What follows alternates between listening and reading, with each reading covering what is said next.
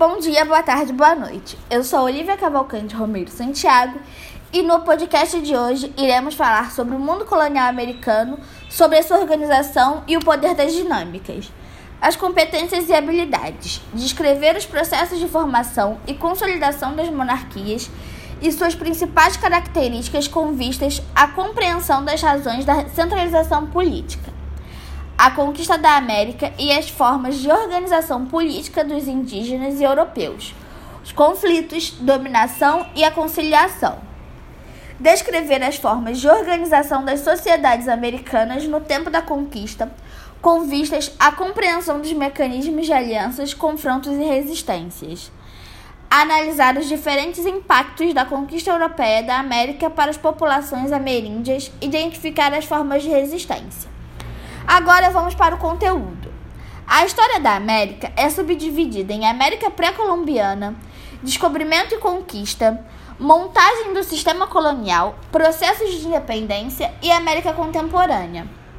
O conteúdo sobre o descobrimento da América e os mecanismos de conquista é dado com o estudo dos povos pré-colombianos. Na medida em que se compreende os meandros da situação europeia, sobretudo na Península Ibérica, no final do século XV, procura-se entender que tipo de culturas e civilizações se desenvolveram no continente americano que vieram a se chocar com os navegantes da Europa. O ano de 1492 foi um marco, tanto para a civilização europeia quanto para as civilizações que já habitavam o continente americano antes da chegada dos europeus. O navegador genovês Cristóvão Colombo foram financiados pelos reis da Espanha, que estava recém-unificada, Isabel e Fernando, para lançar-se à navegação do Oceano Atlântico, com o objetivo de chegar às Índias, estabelecendo assim uma nova rota comercial. A partir dessa nova rota, Colombo acabou descobrindo um novo continente, que à época foi denominado de Novo Mundo. Os povos com os quais os espanhóis travaram contato e a posteriori conquistaram foram os astecas, os maias e os incas. A colonização espanhola foi a primeira a efetivar-se em solo americano. A montagem do seu sistema colonial contou com dispositivos como a hacienda, o repartimento e a encomenda. A extração de metais preciosos e o estabelecimento de agricultura com base na plantation também foram determinantes na colonização espanhola. A colonização portuguesa também se efetivou ainda no século XVI, porém com diferenças muito acentuadas com relação à espanhola. Segue-se a colonização dos países ibéricos a de países de outras regiões da Europa, como Holanda, França e Inglaterra. Dois dos fatores mais importantes para que esses outros países se lançassem à exploração do Novo Mundo foram as guerras civis religiosas provocadas pela Reforma Protestante e a busca por matérias-primas e especiarias como o açúcar. A formação das 13 colônias nos Estados Unidos está inserida nesse contexto. Os processos de independência que ocorreram entre a segunda metade do século XVIII e a primeira metade do século XIX foram incitados pelas revoluções burguesas da Europa, como a Revolução Inglesa, a Francesa e os movimentos nacionalistas, que, entre outras coisas, culminaram na unificação alemã e na unificação italiana. Personagens como Simão Bolívar e José Martí foram fundamentais nos processos de independência da América Hispânica. Antes disso, houve nos Estados Unidos também as guerras pela independência e a busca por expansão rumo ao oeste. O estabelecimento de instituições políticas tipicamente americanas ocorreu no momento em que houve uma onda nacionalista global. Além disso, esse movimento, momento foi também fundamental para a integração do globo terrestre por intermédio da segunda revolução industrial e da junção do capitalismo financeiro com o capitalismo industrial que alguns denominam imperialismo. No século XX, vários fenômenos destacaram-se no contexto da história da América. Temos desde a Revolução Mexicana, a entrada de países como Estados Unidos e Brasil na Primeira Guerra Mundial, a penetração de ideias, de ideias políticas fascistas, anarquistas e comunistas em solo americano, cujo momento significativo foi a Revolução Cubana. Até fenômenos como o populismo latino-americano, as ditaduras civis militares durante o período da Guerra Fria e o processo de redemocratização, sobretudo após o colapso da URSS. Em poucas décadas, muitas outras colônias foram estabelecidas, se espalhando pelas ilhas do Caribe e ainda pela Flórida e pelo Peru. Pouco depois, Portugal estabeleceu colônia no Brasil, assim como a Inglaterra colonizou as Honduras Britânicas, a atual Belize e a Jamaica. A ocupação holandesa se fez presente na Guiana e ainda em Curaçao, enquanto os franceses tomaram posse do Haiti, de Guadalupe e da Martinica.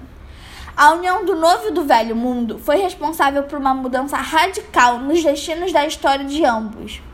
O potencial de recursos naturais americanos alterou significativamente os quadros econômicos da Europa. As doenças físicas do Velho Mundo foram um dos fatores responsáveis pela dizimação da população americana nativa. Por outro lado, os conquistadores europeus tornaram-se os senhores das terras que outrora eram de posse dos povos astecas, dos maias, além de outros povos nativos. Os espanhóis foram, sem dúvida, os colonizadores mais atuantes.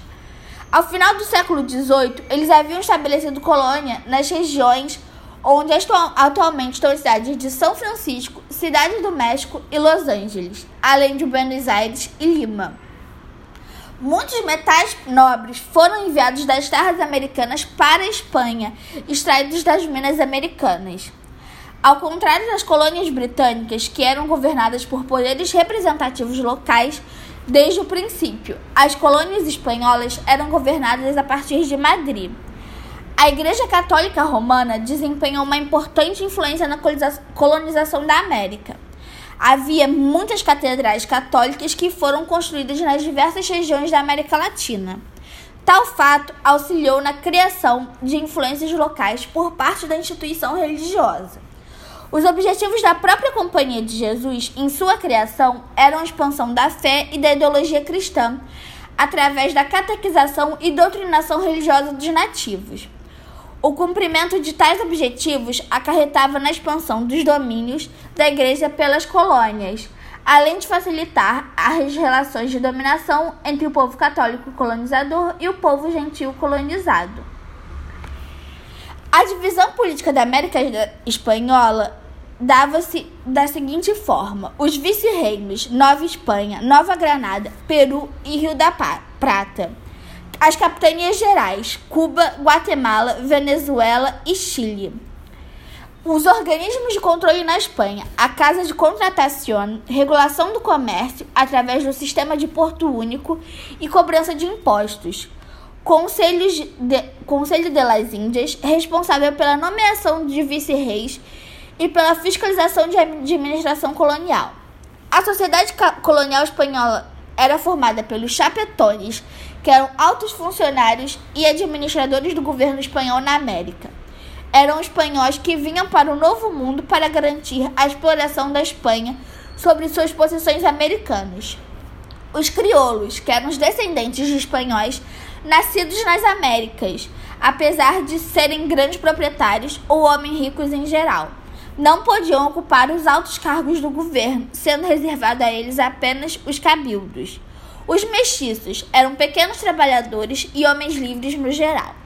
Os escravos negros, em considerável número, porém menor quantidade que os da América Portuguesa. Os e os indígenas formavam a, a base da mão de obra, sendo explorados através da mita e da encomenda. Agora vamos falar sobre a América Inglesa. A dinastia Tudor foi responsável pela adoção do absolutismo na Inglaterra, sendo também promovedora da política mercantilista. Durante o reinado de Elizabeth I, foi dado um grande impulso à construção naval e à atividade marítimo-comercial. Foi nesse contexto que, em 1585, Sir Walter Raleigh chegou à América do Norte, fundando a colônia de Virgínia, a primeira das 13 colônias. Apesar da descoberta de novas colônias, o sistema colonial inglês só foi iniciar na dinastia Stuart de Jaime I entre 1603 e 1625, quando o poderio das frotas navais inglesas permitiu que houvesse uma boa passagem pelo Atlântico. Além do mais, deve-se salientar o acúmulo de capitais da burguesia inglesa, que procurava novas áreas para investimento. Quem veio para a América do Norte? Com o início da colonização, vários grupos sociais vieram para as colônias inglesas, destacando-se os perseguidos religiosos ou políticos, geralmente pessoas de uma boa condição financeira e dispostas a começar uma vida nova, longe dos conflitos. Também existiu o grupo dos sem terra, pessoas que haviam sido expulsas do campo devido aos cercamentos, enclosures, realizados pelos nobres. Os sem terra normalmente vinham sob a condição de servos temporários. Norte e Sul. Diferentemente das demais colônias americanas, as colônias inglesas apresentaram uma distinção entre Sul e Norte.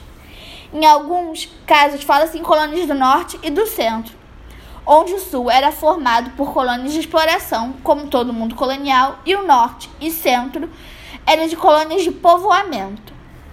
Esta diferença se dava basicamente devido ao fator geoclimático, uma vez que o norte tinha uma produção econômica parecida com a da Inglaterra, não oferecia então produtos de complemento. E o sul produzia os gêneros tropicais inexistentes na Europa e por lá tão solicitados. As colônias de exploração eram a Geórgia, Carolina do Sul, Carolina do, do Norte, Virgínia, Virgínia e Maryland. A produção agrícola era baseada na grande propriedade, ou seja, grandes extensões de terra. Destaque para a produção destinada ao mercado externo, produtos agrícolas ou metais preciosos. ênfase na utilização do trabalho escravo de indígenas ou negros. E um pacto colonial rígido. Já as colônias de povoamento eram formadas por Delaware, Pensilvânia, Nova Jersey, Connecticut, Rhode Island, Massachusetts, Nova York e New Hampshire.